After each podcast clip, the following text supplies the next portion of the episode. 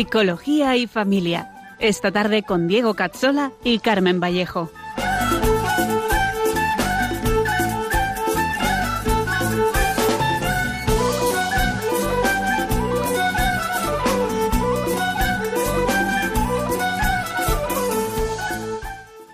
joven ya aceptaste, atrás quedó lo vivido, te dio una nueva esperanza todo encontró su sentido. Y ahora estás Bienvenidos a nuestro programa Psicología y Familia con Diego Cazzola y con Carmen Vallejo, un programa para profundizar en la psicología humana, la educación y la familia. Hoy continuamos con nuestra trilogía dedicada a la afectividad y a las redes sociales. En unos segundos empezamos. Parece perdido, mil fuerzas, mil gentes están contra ti, están contra todo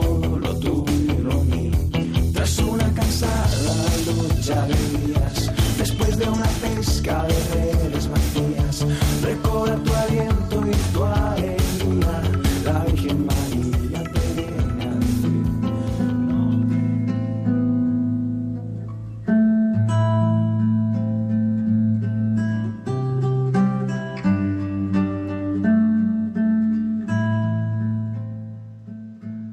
Oh María, tú resplandeces siempre en nuestro camino como signo de salvación y de esperanza. Nosotros nos confiamos a ti, salud de los enfermos, que bajo la cruz estuviste asociada al dolor de Jesús, manteniendo firme tu fe. Tú, salvación de todos los pueblos, sabes de qué tenemos necesidad y estamos seguros que preverás para que, como en Caná de Galilea, pueda volver la alegría y la fiesta después de este momento de prueba. Ayúdanos, Madre del Divino Amor, a conformarnos a la voluntad del Padre y a hacer lo que nos dirá Jesús, quien ha tomado sobre sí nuestros sufrimientos y ha cargado nuestros dolores para conducirnos a través de la cruz a la alegría de la resurrección. Bajo tu amparo, bajo tu protección, buscamos refugio, Santa Madre de Dios. No desprecies nuestras súplicas, que estamos en la prueba, y líbranos de todo pecado, oh Virgen gloriosa y bendita.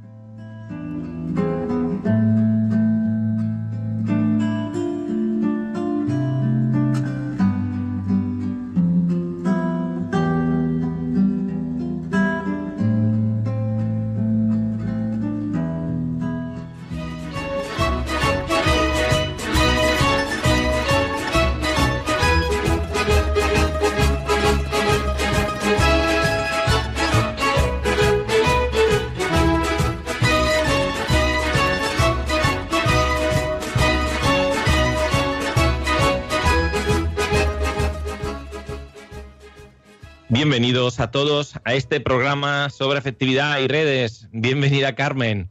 Bienvenidos a todos.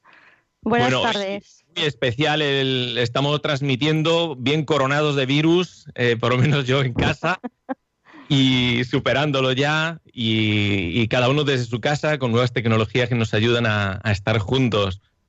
Así que bueno, pues bienvenidos a todos. Hoy, hoy no hay excusa, nos retiramos a los niños de los colegios, podemos escuchar todos a las 5 de la tarde y continuar entonces el tema de la afectividad en las redes sociales. Queremos sobre todo hoy aportar eh, soluciones para que el uso de las redes sociales no sea tan peligroso y que los padres puedan tener el mejor control sobre, sobre esa realidad.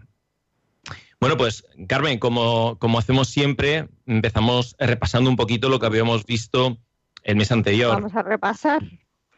Pues la última vez eh, terminamos con la presentación de la afectividad desde la aportación de Santo Tomás. Y lo más importante que merece la pena ahora recordar es que la terminología de Santo Tomás eh, es algo distinta, eh, pero muy acertada. Proponía una afectividad basada en una búsqueda del bien y de Dios, eh, concretada de forma más elevada en el amor y que en función de esta inclinación natural, que él llamaba apetito natural, eh, se generaban 11 pasiones o emociones, como diríamos hoy, que configuran el apetito sensitivo y el intelectivo. El, primero implicaba el apetito o deseo concupiscible y el segundo el apetito irascible para los bienes difíciles de conseguir. Eh, ya, aquí veíamos cómo aparecía una elevación de los sentimientos a medida que eran más inmateriales o más cercanos a la razón y a la voluntad, es decir, eh, más alejados de las emociones más inferiores, digamos así, ¿no? que están en contacto con los sentidos eh, más corpóreos.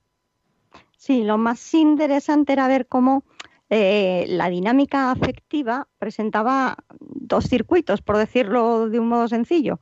Uno de abajo a arriba, mm, que son las emociones precedentes, y uno de arriba a abajo, que son las emociones consiguientes. Por una especie de sobreabundancia de la actividad de los sentimientos más nobles, se activaban indirectamente o directamente las emociones más inferiores. Claro, y Santo Tomás hablaba también, vimos, de refluencia eh, o de participación por redundancia, por la que lo superior arrastra y activa de algún modo lo inferior. Aunque cuando la emoción sensitiva es muy intensa, esta puede afectar a la afectividad superior y, como dice él, embotar o confundir la voluntad, por ejemplo. Pero lo más interesante que extraímos de esta información, eh, y es muy valiosa, es que si las pasiones pueden redundar en la voluntad e influir en ella, hasta el punto, por ejemplo, de nublar sus operaciones, eh, los actos de la voluntad, también puede ocurrir a la inversa y en positivo, por lo tanto. Es decir, que con una experiencia de Dios muy intensa, la afectividad espiritual puede arrastrar consigo el apetito sensitivo y ayudarnos a mejorar. Sí, sí, y una de las conclusiones más importantes eh, de este del programa pasado fue que todas las emociones se enmarcan en un contexto de búsqueda del bien. Es decir, el amor es el motor de toda acción y deseo, sea consciente o no. Por lo que si hay que tocar una tecla con los niños o los adolescentes es esta, saber que siempre lo que desean, aunque digan lo contrario, es el amor, es decir, saberse, sentirse y ser amados. Y esto es algo que implica querer sentirse aceptados o integrados eh, en los amigos, hemos dicho también sentirse valorados por las personas que se admiran eh, pasar tiempo con ella, sentirse escuchados, que no es lo mismo aconsejados, e incluso sentirse vivos, querer sentir emociones, excitación, miedo, peligro. Son búsquedas propiamente adolescentes que hay que entender desde eh, su origen y su finalidad, y no solo desde la problemática práctica que pueden acarrear. Todo esto es, es fácil verlo como una necesidad en los niños, pero es muy fácil olvidarlo con los adolescentes eh, y ya entre los esposos o, incluso en los sacerdotes y los consagrados nos cuento, ¿no? Porque ahí es más difícil todavía. Si lo recordáramos, eh, no tendríamos tantos problemas de comunicación, de prejuicios fáciles o de resentimientos eh, prolongados, ¿no? Muy bien, pero antes de continuar os recordamos que para preguntas y sugerencias podéis escribirnos al correo psicología y familia 2 con número arroba radiomaria.es y también en nuestra página en Facebook mm, www.facebook.com barra psicología y familia 2. Mm. Y ahí pues podéis ver las fechas del programa, el enlace a los podcasts cuando se suban a internet, referencia de artículos, nombres o documentos y por supuesto mm, recoger vuestras opiniones y comentarios para otros programas. Muy bien, eso es muy importante, que así nos, nos ayudáis también a, pues, a aportar lo que más interesa saber a la gente. Bueno, pues vamos a empezar entonces ahora con el contenido de hoy. Hoy vamos a hacer como mm, hincapié en las cosas más importantes, digamos, desde nuestra perspectiva, que es, eh, una vez que hemos visto la afectividad mm, desde Santo Tomás y, y, desde los clásicos, pues ahora vamos a ver qué es lo que aporta este enfoque que presentamos de Leonardo Polo. A ver, pues hablando de afectividad, tenemos que recordar que eh, el afecto principal es sin duda el amor. Lo hemos dicho, el amor es lo más importante. Pero esta idea, que a nosotros parece ya casi obvia, sobre todo a los cristianos, es en realidad algo que ha costado ver eh, y que muchos podrían aún eh, debatir o cuestionar. ¿no? Solo, solo decir, por ejemplo, que Descartes, que lo conoce todo el mundo, en el siglo XVII, el amor para él era una de las seis pasiones primarias. eh, que eran admiración, amor, odio, deseo o, apetito, gozo y tristeza. Pero para él el odio era eh, anterior y más necesario, por ejemplo, que el amor. O otro famoso era Spinoza, también del siglo, del siglo XVII, distinguía tres pasiones fundamentales, eh, deseo, alegría, tristeza, y ni siquiera distinguía entre pasiones, virtudes y vicios. Y Hume, dentro de los empiristas del siglo XVIII, un poco más, más después, la razón era esclava de las pasiones. Y eh, David Hartley, las pasiones eran consideradas unas vibraciones. Y si nos vamos del empirismo a la ilustración, vemos como las emociones llegaban eh, a ser meras percepciones corporales y el amor un mero grado sensorial dentro de la escala de placer y displacer. Eh, así que nadie ha sabido centrar la afectividad en un amor que fuera propio del acto de ser de la persona, o sea, algo íntimo.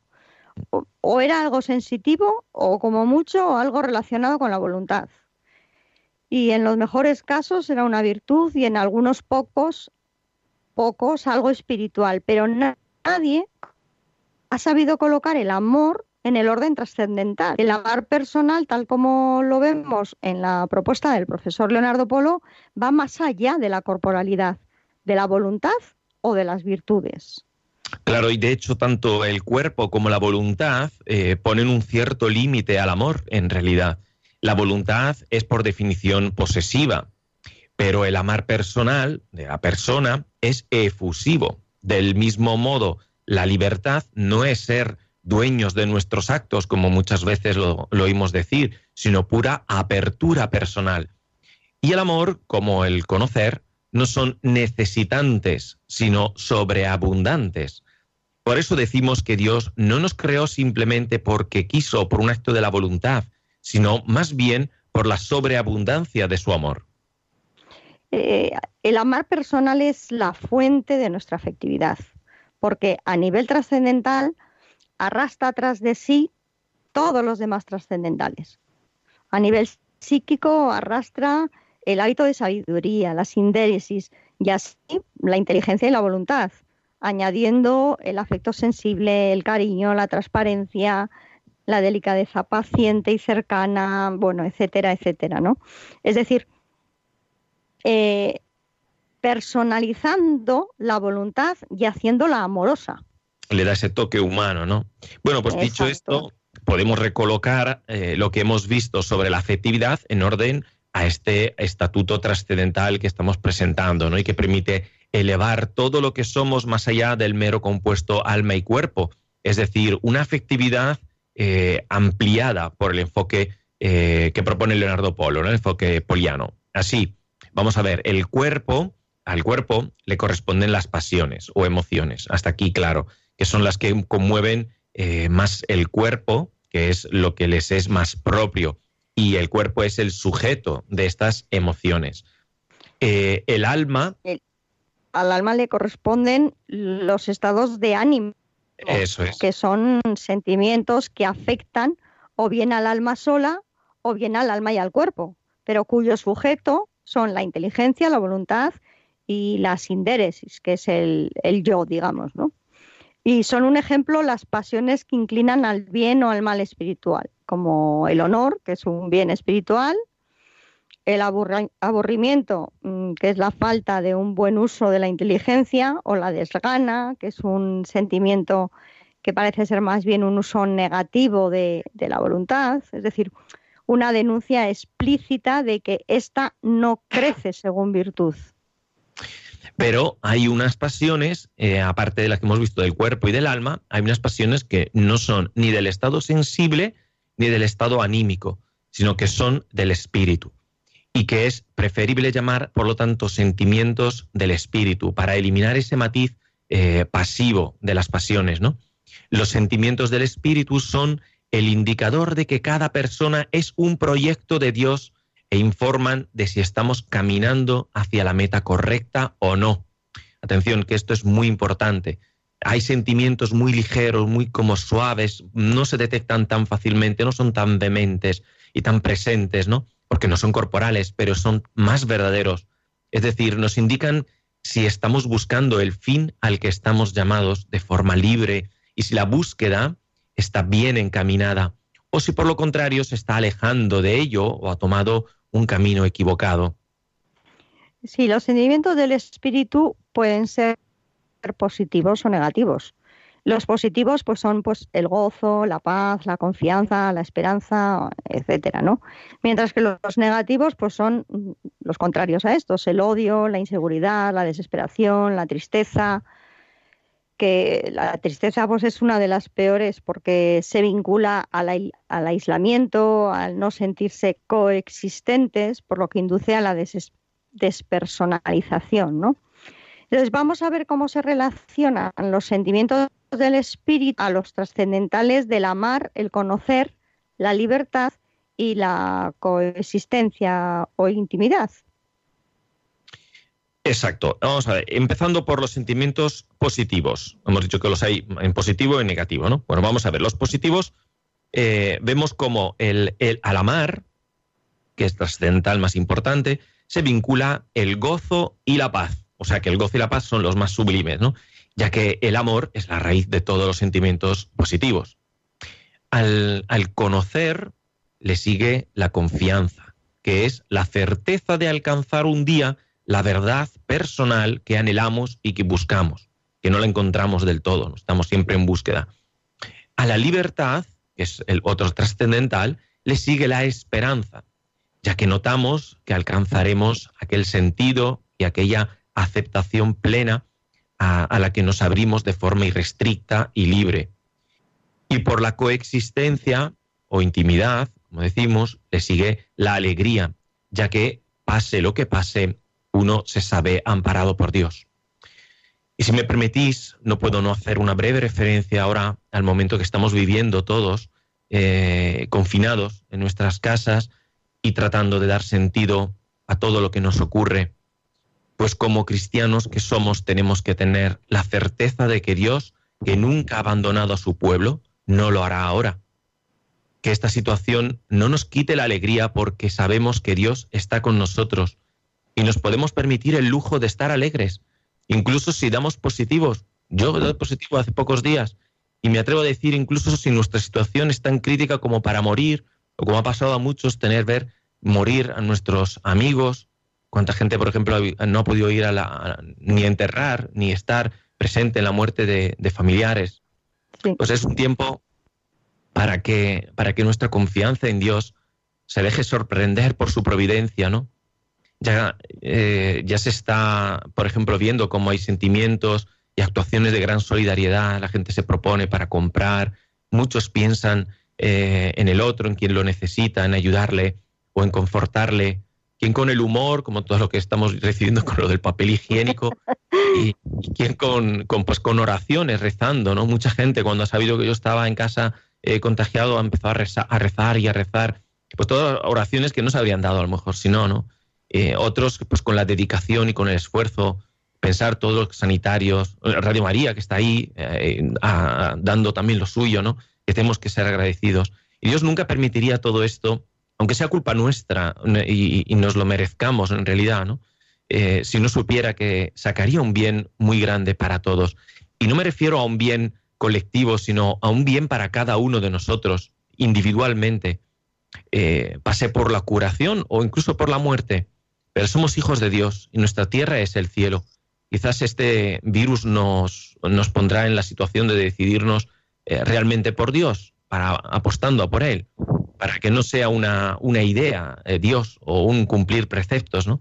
sino una vivencia que nos transforma desde dentro, desde, desde nuestro núcleo más íntimo, que es esa coexistencia de la que hablamos, ¿no? nuestra intimidad personal que se abre a los demás, se abre de forma interpersonal y que vemos que este virus que nos aísla nos ataca precisamente en este gran corazón que nos llama a estar juntos, ¿no? Bueno, pues no sé, perdonadme, pero creo que era, era una, referencia legítima y necesaria, ¿no? Bueno, pues si queréis volvemos ahora a nuestras derivaciones afectivas de los trascendentales, ¿no? Si, derivamos sentimientos positivos, pues ahora, Carmen, vamos a presentar también los sentimientos negativos. Pues sí, eh, a la falta de amor sigue el odio y sus sentimientos afines. Pues en rencor, el desprecio, pues todos estos que, sabemos, ¿no?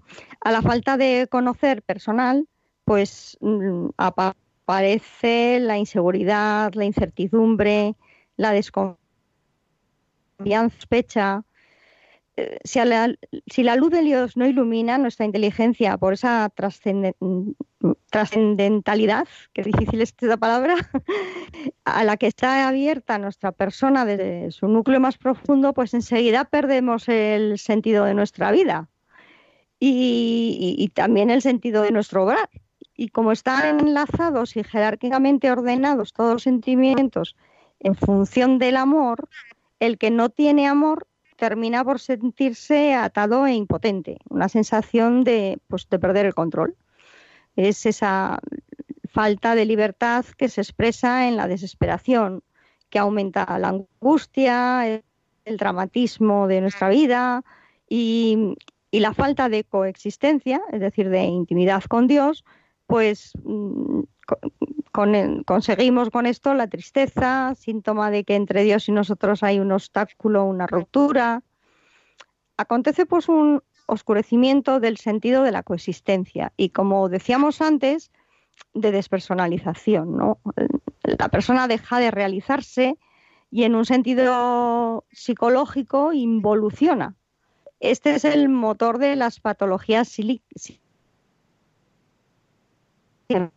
todo está enfocado en el amor, la falta de amor y de verdad nos paraliza, bloquea la libertad y nos oscurece porque enturbia la, pues, la intimidad trascendental.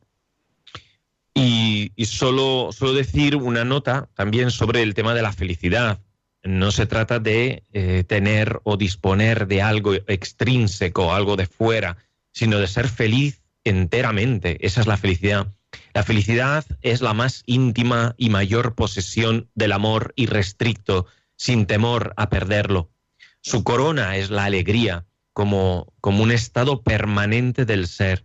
En esta vida, evidentemente, no puede ser plena, por eso vamos, vemos como todo el mundo, eh, absolutamente todos, la van buscando. Nadie afirmaría querer quedarse con la, con la felicidad que pueda encontrar aquí en la tierra. Sería eh, un absurdo. Pues vamos ahora a hacer un breve descanso musical con una preciosa canción muy oportuna, eh, Stella Celli Extirpavit, interpretada por Arpa Dei. Es una antigua súplica a María eh, contra la peste. En unos segundos volvemos. Stella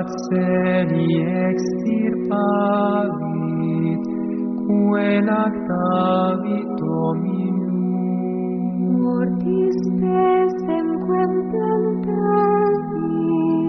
primus parens hominum ipsa stella nec ignetur sidera compestere. Orum de la plebem serunt mire mortis ulcere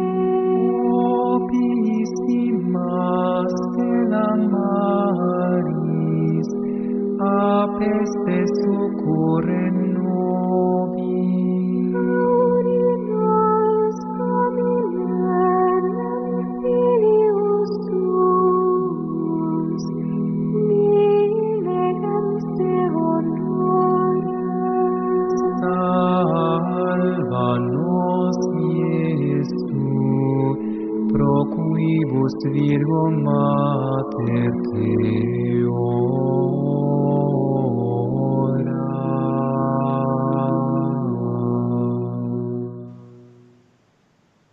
La estrella del cielo, que en sus pechos alimentó al Señor, extinguió la peste de la muerte, que plantó el primer padre del género humano.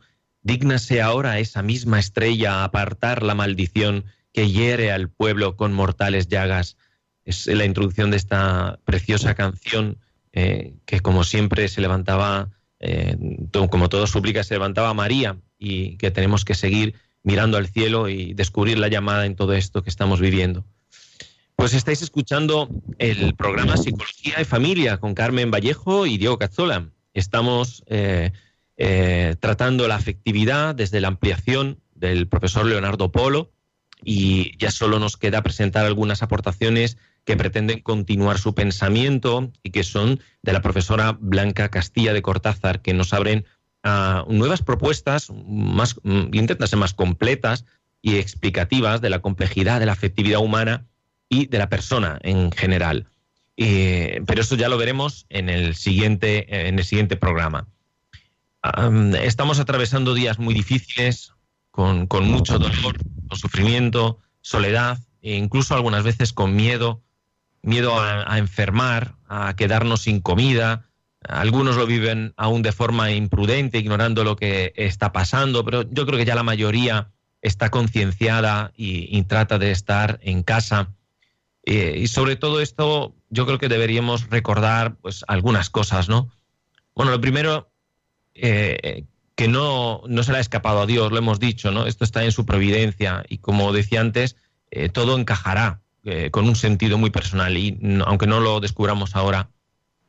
Y luego que es un, tiempo cuaresmal en el que tenemos que ser conscientes de la llamada de la Virgen a ayunar, a rezar el rosario, a leer la palabra de Dios y sobre todo a abandonar eh, el deseo de tantas cosas que nos rodean nuestro, eh, en nuestro interior ¿no? y que, no hacen falta. Creo que Dios nos pide a gritos un, mayor abandono y que nos, nos dediquemos más a Él, un ejercicio de renuncia al fin y al cabo, de obediencia, de aceptación que tanto nos cuesta.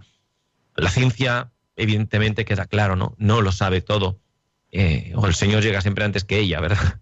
Y ahora el, rosario es el más importante eh, para, salir del paso, ¿no? Pero hay que ponerse a ello y, rezar mucho, o, creo que yo creo hasta que podría empeorar todo esto. Es ahora eh, es hora de, apreciar también la importancia de las relaciones personales, de esos momentos que a veces vivimos fugazmente o de forma superficial, y como ver a los abuelos, quedar con un amigo. Ahora sí que apreciamos ¿no? lo, que, lo que antes eh, teníamos. Yo creo que también un punto, un punto importante es que tenemos que organizar también el tiempo, ¿verdad, Carmen? Sí, eso es fundamental en estos días. Eh, tanto los que viven solos como los que tenéis niños, mmm, porque claro, son, cada uno tenemos circunstancias muy diferentes, pero, pero para todos este punto es fundamental, ¿no? Y, atención a eso, a no caer más en los vicios, ¿no? Pues los juegos online, eh, hablen en sus plataformas gratuitamente, se pueden realizar más compras desde internet, pasar más tiempo enganchados a las redes. Bueno, pues con todo eso, cuidado, ¿no? Mejor tener un, pues un, hacernos un horario mm, con actividades. Eh, hombre, los que tenéis niños en edad escolar, los colegios, desde los bueno, los que estamos en colegios lo sabemos bien, el profesorado está haciendo un, un, esfuerzo muy importante por mantener a los chavales con sus tareas, ¿no? Pues, pues que las hagan, que las hagan en su horario para que no pierdan ese ritmo de clases. Eh, todo esto es muy importante, ¿no? Y, luego, bueno, pues, pues dentro de lo que se puede, dentro de casa, pues unos juegos, un poco de ejercicio, pero, pero nada de desaliento y nada de ahí tirarse, pues eso, ¿no? A los juegos, a, a compras compulsivas, ¿no? Ya que estoy en casa voy a comprar. bueno, pues no, ¿no? También hay que tener cuidado, ¿no? Porque yo, he ido al supermercado esta mañana y me he averiado un pie. Pero, bueno, que aquí cada es importante el organizar nuestro tiempo durante estos durante esta temporada también es una parte muy educativa cara a los niños, ¿eh? O sea, y a los, y a los adolescentes. O sea, ahí mm, los padres mm, que tenéis adolescentes o niños, de verdad que es una oportunidad educativa enorme. Pero potente, potente, ¿eh? o sea que por favor aprovecharla. Mm. Sobre todo para... haciéndole, además haciéndole ver a los niños la importancia de que lo no sino haciéndoles ver a ellos que lo reflexionen también. Bueno, no, pues eh, estáis escuchando Radio María en el programa Psicología y Familia. Vamos a pasar ahora a la segunda parte de nuestro programa, secciones para crecer, para preguntas y sugerencias. Os recordamos que podéis escribirnos al correo psicología y familia 2 arroba radiomaria.es o consultar nuestra página de Facebook, eh, Facebook barra psicología y familia 2.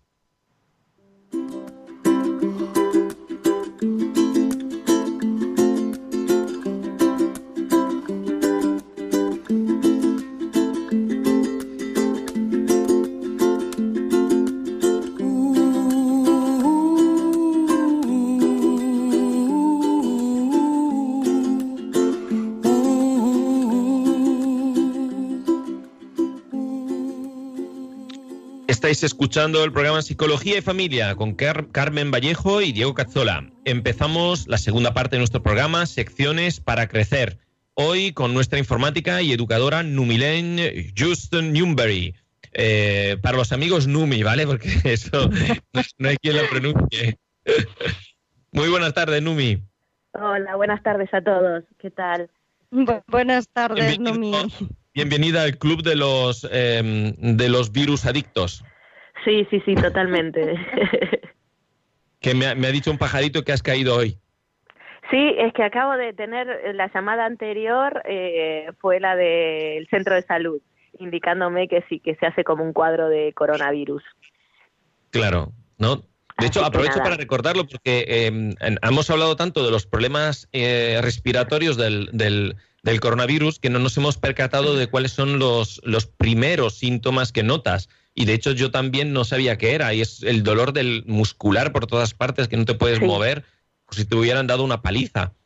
Sí, ese es el dolor principal que tengo, eh, un dolor de, de, de- todo, muscular, como es que no me puedo ni tocar, me tocan y es un, es como si fuera que tuviera moratones, sí, sí, sí. Pero Exacto, bueno, eso es, eso- y eso ahora actualmente es eso, que lo derivan con la situación que hay, eh, en, que puede ser en otro momento un estado gripal, hoy es corona, lo tratan con como coronavirus. Entonces, bueno, Claro. nada, quedarse en casa 15 días y aislado de la manera, bueno, como me atendió mi doctora, me dijo que no, que sabe que con todos los niños que hay y en un piso que, que bueno, hacer lo posible, lo, lo que se pueda, ¿no? Una Claro, no- no mascarilla o no- un, un pañuelo. No podemos tener un acceso, no tener una habitación para ti con un baño para ti. Todo Claro, es imposible. No, no, nada. a pasarlo Muy entre bien. todos y juntos. Pues bien, pues bueno, pues yo pensaba que era peor, pero bueno, eh, lo importante es que no lo, no lo cojan los, los, los ancianos, los abuelos, y, y que eso sí lo pueden pasar muy mal. Claro, Bueno, sí, pues, sí, sí, sí.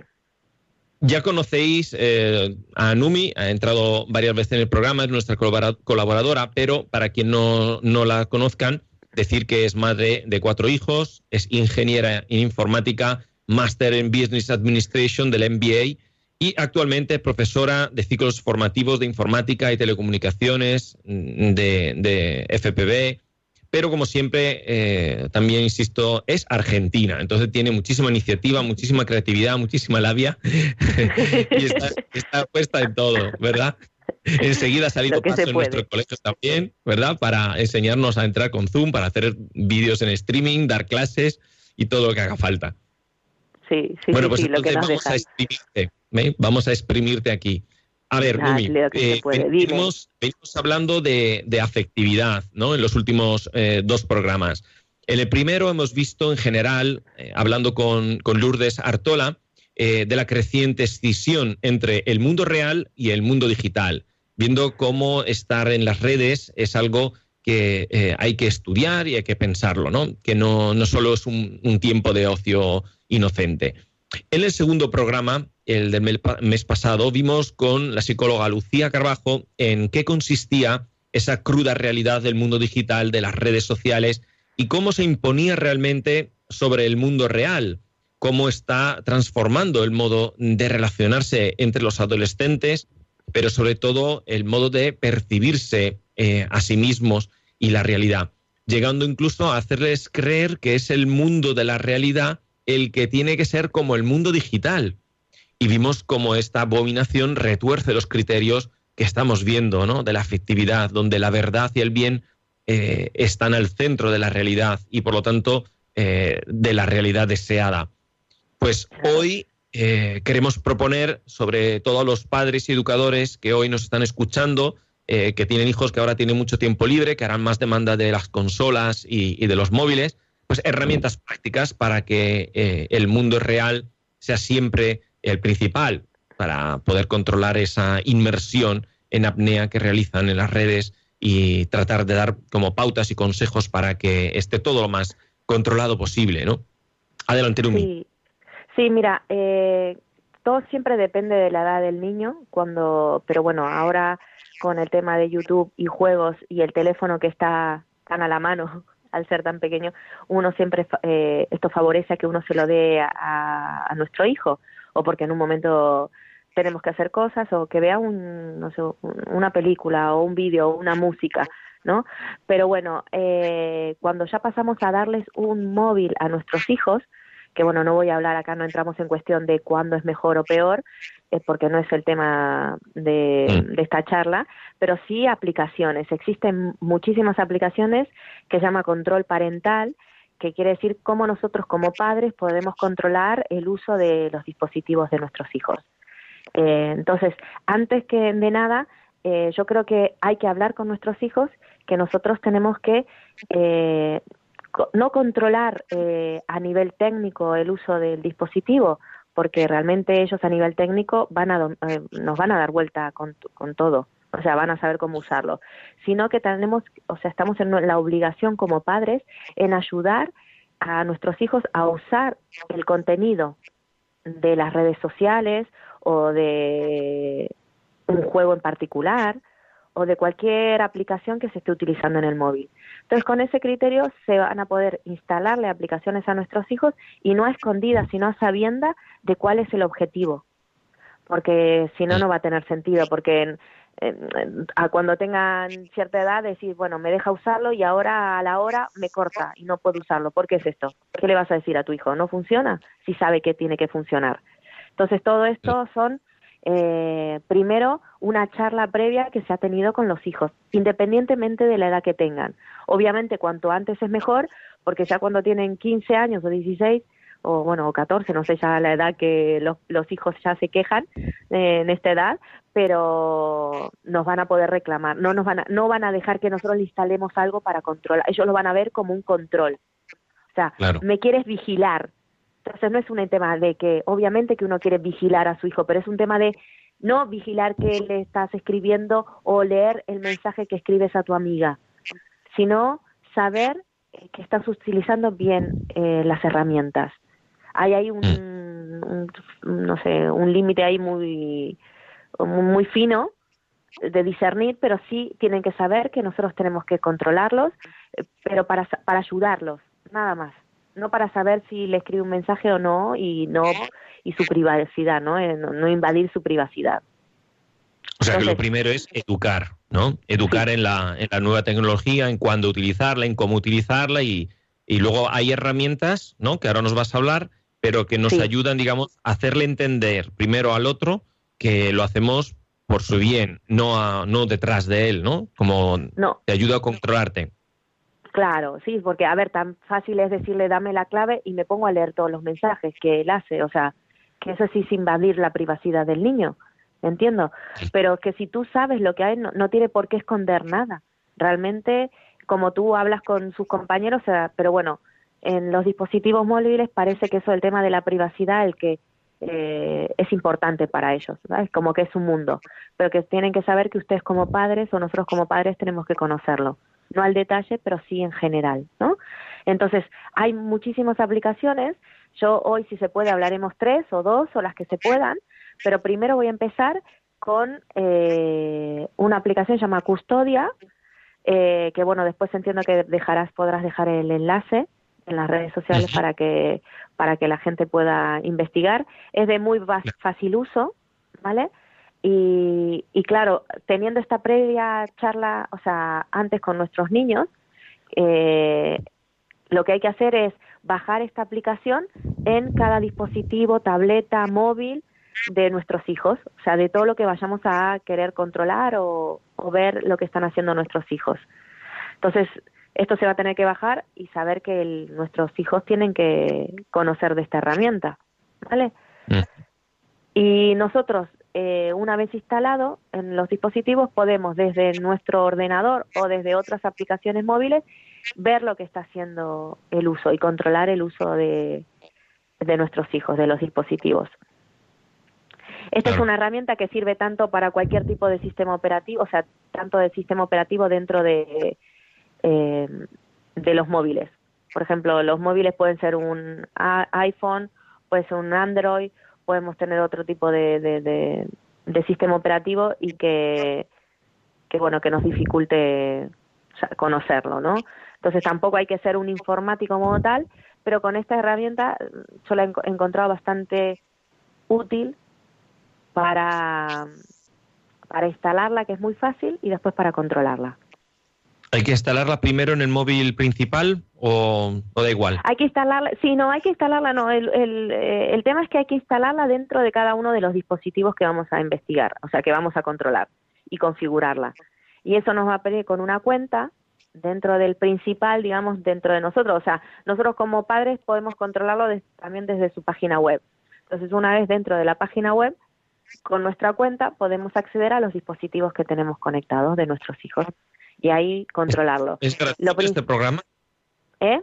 Sí, sí, sí, ¿Este tiene una parte gratuita, sí, tiene una parte eh, de, de pago, pero pero bueno, con la parte gratuita este está se está muy bien para controlar. Yo, sí, yo creo que la parte de pago eh, es más para para también para eh, para tener más reportes o más investigación, o sea, siempre lo de te dan un plus, ¿vale?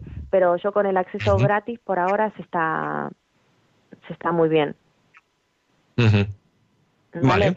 Eh, no es funciona para Windows, Mac, Android, iOS y Kindle, porque si queremos ver algo también ahí de investigarles. Pero bueno, por ahora eso es lo que tenemos.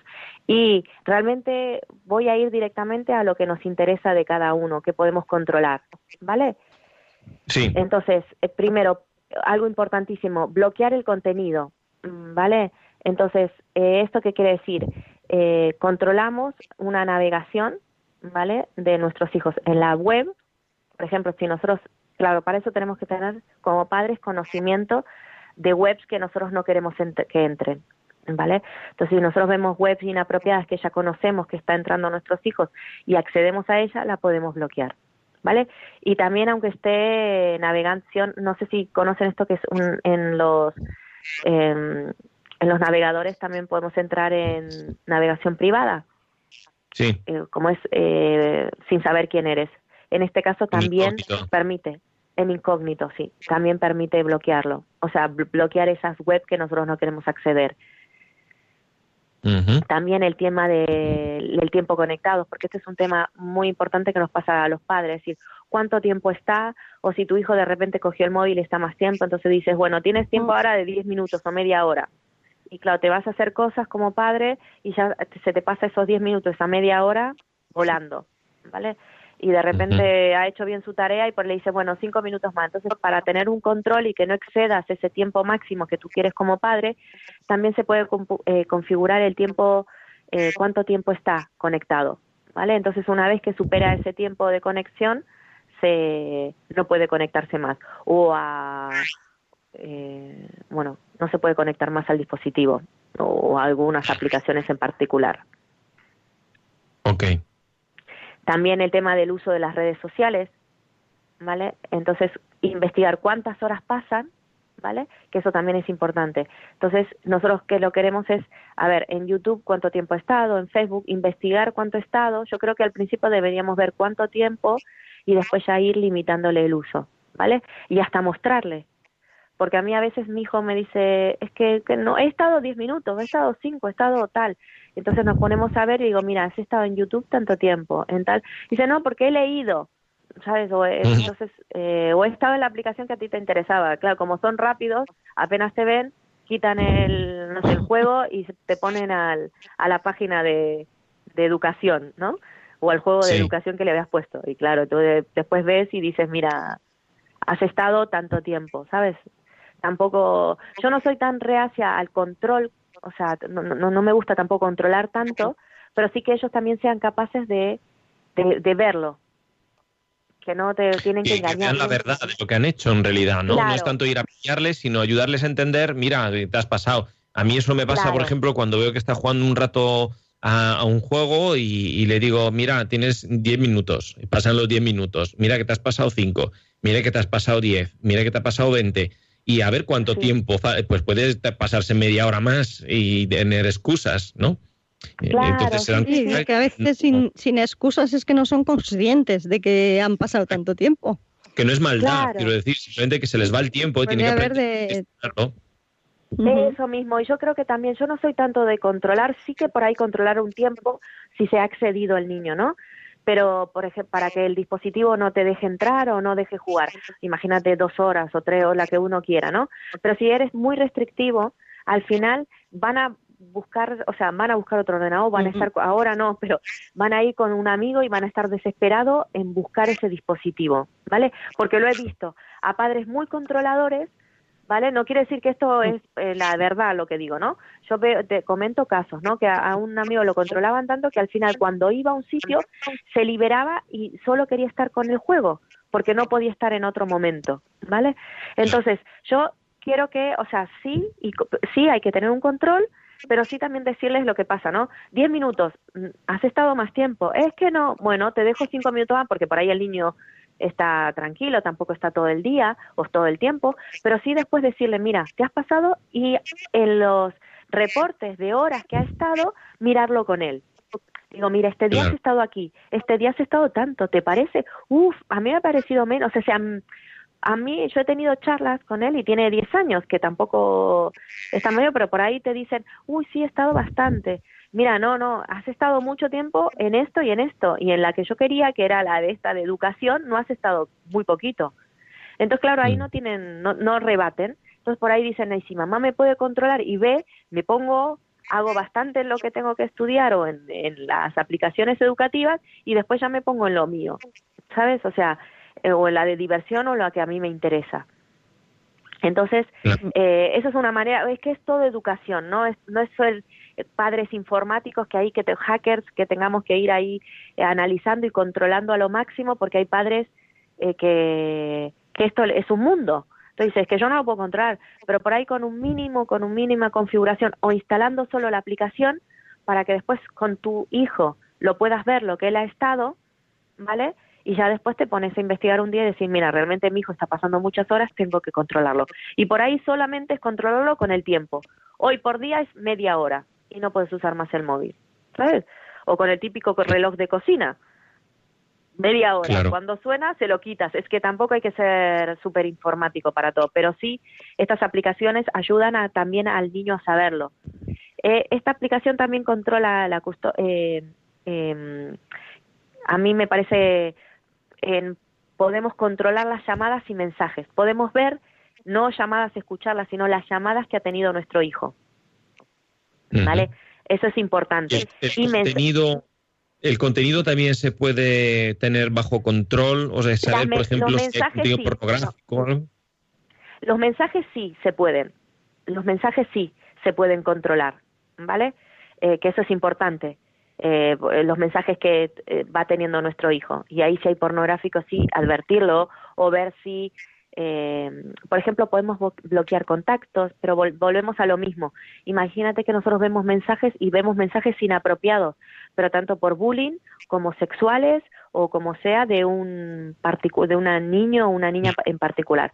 Yo creo que eso no es bloquearlo sin que sepa tu hijo, porque eso vas a poner en contra, me imagino, a tu hijo, sino es hablar con tu hijo, averiguar qué está pasando y que ella misma debería bloquearlo o tu hijo mismo debería bloquearlo porque no es sano para él. ¿Vale? Volvemos a lo mismo, yo no soy partidaria, salvo que tu hijo ya esté desmadrado total y lo tengas que, que bloquear por completo. Pero si eh, yo creo que es hablar con tu hijo y explicarle que eso es tóxico, que es nocivo para él y bueno, obviamente si es un bullying, totalmente, ¿no? Entonces podemos per- eh, permitirnos. Y, y otra aplicación, bueno, que a mí me interesa en esto es un botón del pánico, ¿vale?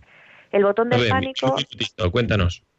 Eso el botón del pánico para mí me parece genial y también para, le he comentado, esto se lo he comentado a mamás que ya tienen hijos, adolescentes que claro, digo, ¿cómo le instalo una aplicación ahora a mi hijo para decirle que lo voy a controlar y ver nada más, pero por su bien? O sea, tu hijo te va a decir que no directamente. Entonces existe el botón del pánico que es automáticamente envía un mensaje a, eh, a emergencias para con su localización si hay algún tipo de problema. Entonces, si algo pasa con tantos casos que hay ahora de, bueno, eh, que, que, ha habido de, bueno, o que le van a pegar o que una, no sé, una posible acoso, tiene el botón del pánico y eso manda un mensaje de emergencia. Y entonces tú como padre ya estás localizado a tu hijo, tienes localizado a tu hijo porque también esto te permite tener localizado y saber dónde está tu hijo, pero no por un tema de quiero saber si estás en el bar A o en el bar B o en el parque A o en el parque B. No, yo quiero saber que estás en el parque B por si pasa algo, nada más. Entonces eso es tener una confianza y bien educado y una confianza entre padres e, eh, padres e hijos. No sé si ustedes opinan igual en este sentido. Sí, yo creo eh, que, sobre todo hay que entender estos como opciones, ¿no? Que luego cada uno tendrá que valorar si, eh, si le encajan en su estilo educativo, porque lo importante es siempre salvar el bien, ¿no? Y si para eso una aplicación nos puede ayudar a saber dónde está o cómo se está dedicando, ¿no? Cuánto tiempo está dedicando a determinadas aplicaciones, pues bien, ¿no? Lo importante es que no sea una cosa coercitiva desde fuera, que lo imponemos, yo te controlo, porque yo creo que allí no podemos ganar. Los padres ahí no, eh, podemos. ¿eh? Al final nos dan vuelta, miles de vueltas. Sí, además esto ellos van a estar mucho más tiempo. Te dicen, me pongo en el ordenador y te dicen, mamá, estoy haciendo el trabajo. Vale, y en cinco segundos ya están cambiando de tema, están investigando cómo hacer y tú no puedes estar como padre investigando todas las nuevas cosas que salen, que ponen, que salen, pero sí saber bien educado a tu hijo, ¿no? Y el botón del pánico, por ejemplo, es una solución importantísima para tener localizado a tu hijo. Si no puedes controlarlo, si no puedes tal, pero también para que él sepa, ¿no? Cuánto tiempo usa, en qué gasta su tiempo y para localizarlo en este sentido, que no ha llegado a casa, ¿qué ha pasado? ¿Dónde estás? Muy bien, pues entonces, vamos a poner esto en la página del Facebook. Muchísimas gracias, Numi, por, por dedicarnos este ratito para explicarnos estas cosas. Y ponte bien, ¿eh? un abrazo para ti, y para tu familia. Cuídate y cúrate. Ah, cuídate mucho. Gracias. Vale, bueno, ya sabemos el siguiente tema porque ha quedado aquí por un cuarto de lo que teníamos pensado hablar. Eso siempre pasa.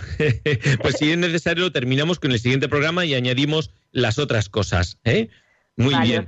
vale, muchísimas gracias a ustedes por la invitación. Muchísimas gracias, Numi. Gracias, un abrazo.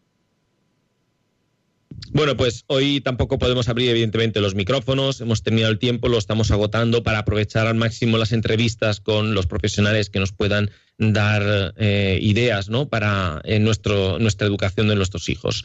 Y así que bueno, vamos a pasar con la despedida.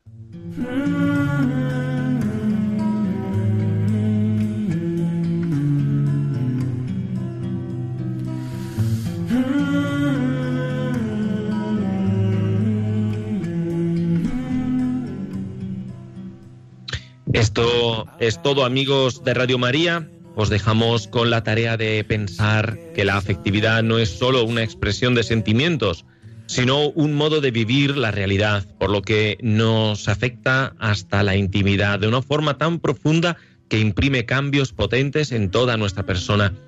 Se pueden crear heridas o sanar corazones, se pueden hundir los ánimos o elevar a Dios toda la persona sanándola y convirtiéndola. Dios mediante nos volveremos a escuchar el 14 de abril a las 17 de la tarde, como siempre, para terminar con este tema de la afectividad, introduciendo los elementos de Blanca Castilla, que tiene una aportación novedosa y muy interesante. Os invitamos a escribirnos a nuestro correo, formular vuestras preguntas y dudas, psicología y familia 2 en número arroba radiomaria.es o en el Facebook que nos podéis encontrar con psicología y familia 2. Que el Señor os bendiga, os preserve y os sane del virus y que recéis por nosotros, que nosotros también rezaremos por vosotros. Un saludo, Carmen, un saludo a todos. Un saludo a todos. Gracias Buenas tardes. Yo, María, eh, y a los técnicos, a Juanma que está ahí eh, sudando las camisas. ¿eh? bueno, pues hasta, hasta la próxima, si Dios quiere. Y menos ahora esta herida me duele mi Dios, te lo ofrezco en tu cruz florecerá. Bendigo tu nombre que es santo, en ti que eres Padre descanso y todo lo que necesito.